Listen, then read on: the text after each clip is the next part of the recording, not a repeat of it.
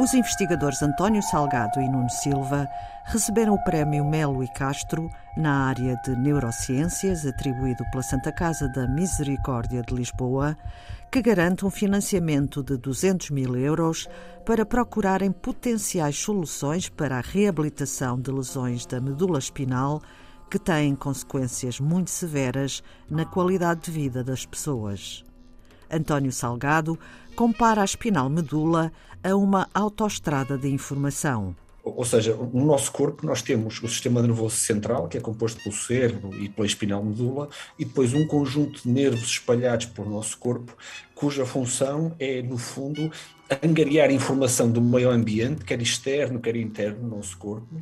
e enviar essa informação para ser processada pelo cérebro através da espinal medula. Por exemplo, quando eu toco numa mesa que está fria, esse, é, é, esse ato uh, é enviado para um conjunto de nervos através da espinal medula ao meu cérebro, que a processa e que me diz que aquela mesa está fria. E que depois, basicamente, provoca uma reação, que normalmente é tirar a mão,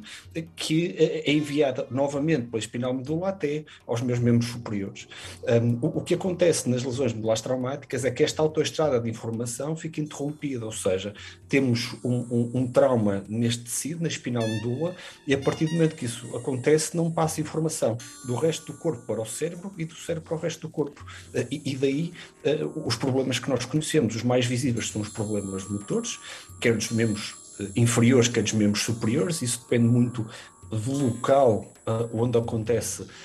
esta, esta, lesão na espinal medula, mas também, obviamente, temos problemas fisiológicos. Um, uh, há, há, muitas vezes incapacidade de controle de funções básicas, como, como uh, funções, funções urinárias, a função sexual, um, e, e, mesmo dependendo de, de, do local da lesão, mais uma vez, até inclusive a função respiratória. E, portanto, é, é uma lesão que tem consequências bastante severas para, para o exercício das funções normais que nós executamos no dia a dia e, portanto, provoca alterações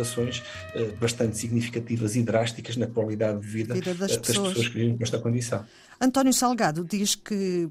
é difícil uh, recuperar destas lesões porque o tecido nervoso apresenta uma baixa capacidade de regeneração. Ao, contrário de outros órgãos, por exemplo, do fígado ou de outros tecidos como o osso, que tem uma grande capacidade de regeneração,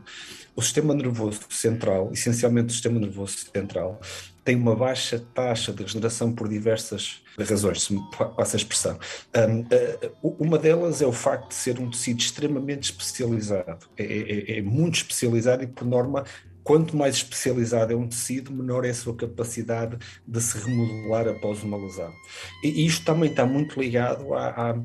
ao número e à localização das células que estão na base da regeneração dos tecidos. Ah, aquelas células que se ouve muito falar ah, na imprensa já há, há cerca de 20 anos para cá, as células estaminais, existem em todos os nossos tecidos e no sistema nervoso também existem. Só que no caso do sistema nervoso, ah, elas estão localizadas em, em sítios muito específicos e têm bastante bastante dificuldade de migrar, ou seja, de viajar até às zonas de lesão e assim promover uma reparação das lesões que são efetuadas. E, portanto, daí eh, ser bastante complicado eh, o, sistema nervoso regenerar-se ele próprio ou, inclusive, eh, reagir bem, digamos assim, a metodologias externas, ou seja, metodologias que nós desenvolvemos em laboratório, na clínica, para induzir a regeneração do tecido, que é, é, é extremamente complexo. A equipa, liderada por António Salgado e Nuno Silva, da Universidade do Minho,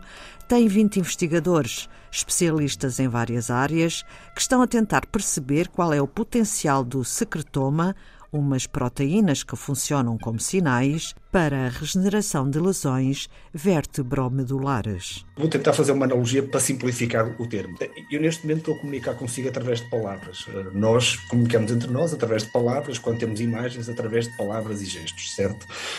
As células também têm necessidade de comunicar entre elas.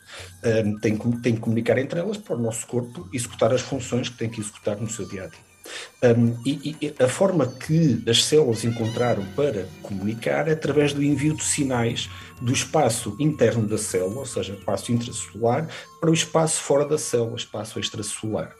Uh, estes sinais são uh, proteínas são fatores de crescimento e também são umas vesículas muito pequenas chamadas exossomas que as células secretam.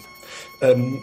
o, que nós percebemos há alguns anos já desta parte é que estes sinais que as células usam para comunicar entre si uh, e, e, no fundo, para colocarem os tecidos a, a trabalhar da melhor forma, também podem ser utilizados para induzir regeneração. Uh, e, portanto, o que nós conseguimos no nosso laboratório foi isolar estes sinais, estas proteínas, estas vesículas, e com uh, estes sinais, que nós chamamos de secretoma, porque são secretados pela célula, começar a estabelecer protocolos que possam induzir a regeneração e, neste caso, a regeneração das, das lesões medulares traumáticas. No fundo, tentar uh, estabelecer uma comunicação eficaz. No fundo, é isso. Nós usamos os sinais que as células usam para comunicar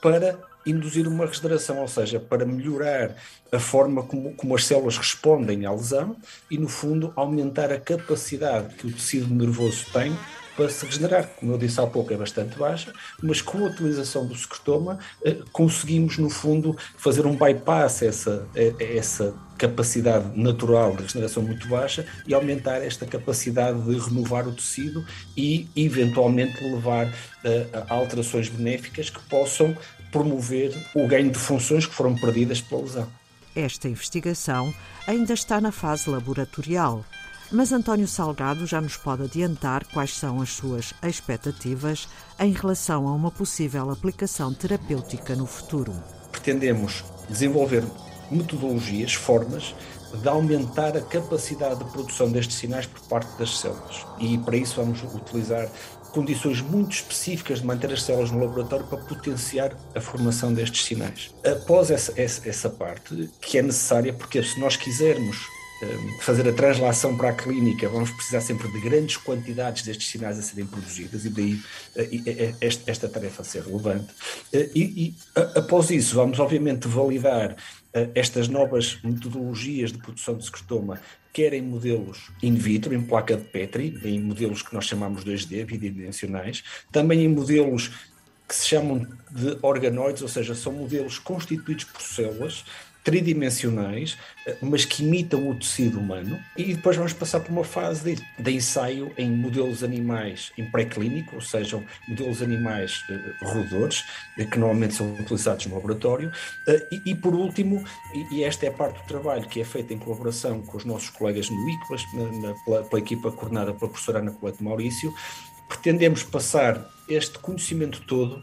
para uma área clínica ainda não humana, é uma área clínico-veterinária. Os animais de estimação, essencialmente, uh, os cães, sofrem destes problemas também. Portanto, pretendemos passar isto para uma fase clínico-veterinária, quase como uma antecâmara depois para uma aplicação um, eh, do ponto de vista clínico-humano. Um, eh, obviamente que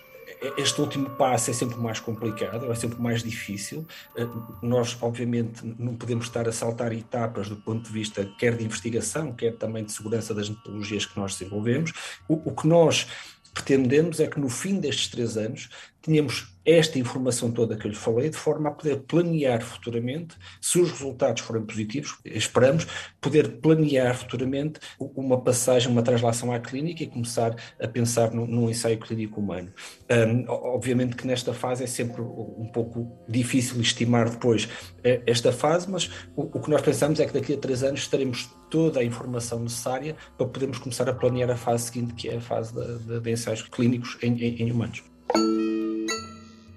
estas lesões são extremamente complexas, eh, causam alterações drásticas na qualidade de vida das pessoas e, nós, quando estamos a trabalhar no laboratório, temos, temos a, a perfeita noção disso eh, e, portanto, é, é, é, isso que nos leva e que nos move a, a tentar desenvolver todos os dias melhor trabalho, um trabalho mais eficaz, com ideias mais inovadoras no laboratório, com a esperança de que no futuro possamos precisamente ajudar uh, as pessoas que vivem com, com, esta condição e, de alguma forma, melhorar a sua, a sua qualidade de vida. Por este trabalho, António Salgado e Nuno Silva, da Universidade do Minho, receberam o Prémio Melo e Castro, no âmbito dos Prémios de Neurociências atribuídos pela Santa Casa da Misericórdia de Lisboa.